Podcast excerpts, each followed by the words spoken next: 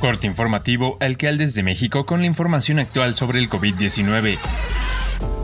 Hoy es lunes 20 de febrero. La Secretaría de Salud informó que se detectaron 259 muertes por coronavirus durante la semana y 5.864 nuevos casos, con lo que suman 332.839 muertes y 7.429.778 contagios por COVID-19 en México, de los cuales 30.528 son los casos activos y 6.660 45.456 personas se han recuperado de la enfermedad.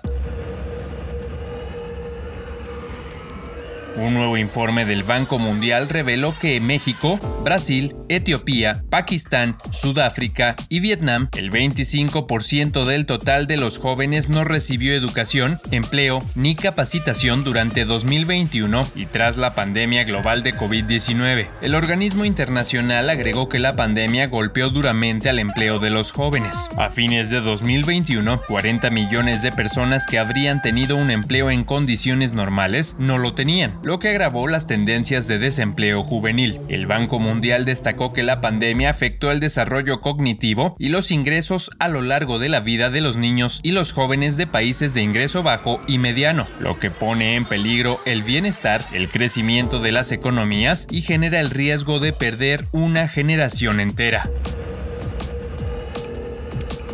Las fiestas de carnaval que paralizan Brasil durante cinco días y tienen su epicentro en Río de Janeiro renacen este viernes para una edición que pondrá a bailar a unos 46 millones de personas en todo el país, incluyendo a los turistas extranjeros, y movilizar 1.558 millones de dólares. Las cifras son del Ministerio de Turismo, que espera números récords en la primera edición plena del carnaval, luego de que las fiestas de 2021 fueran canceladas por la pandemia de COVID 19 y las de 2022 se limitaran a un número pequeño de ciudades, igualmente por las restricciones sanitarias.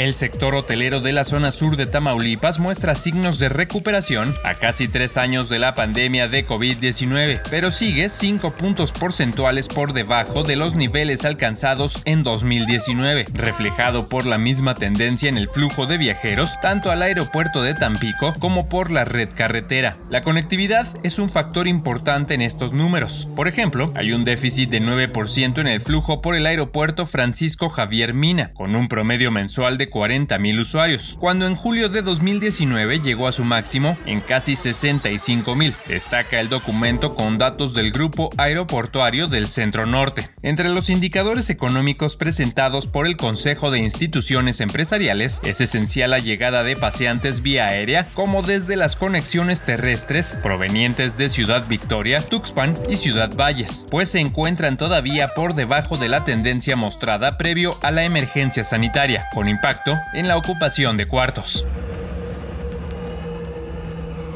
Instituciones del sector salud de Colima mantienen diversos módulos de vacunación contra COVID-19 en la entidad, por lo que la Secretaría de Salud encabezada por Marta Janet Espinosa Mejía reiteró la invitación a los colimenses que aún no reciben la vacuna o no tienen completo su esquema de vacunación para que acudan a estos centros de atención. La Secretaría de Salud de Colima indicó que para evitar la protección contra el virus SARS-CoV-2 disminuya con el paso del tiempo, la Organización Mundial de la Salud recomienda que todas las personas elegibles reciban dosis de refuerzos de cualquier de las vacunas aprobadas entre 4 y 6 meses después de la administración de la segunda dosis o tan pronto como sea posible después de los 6 meses.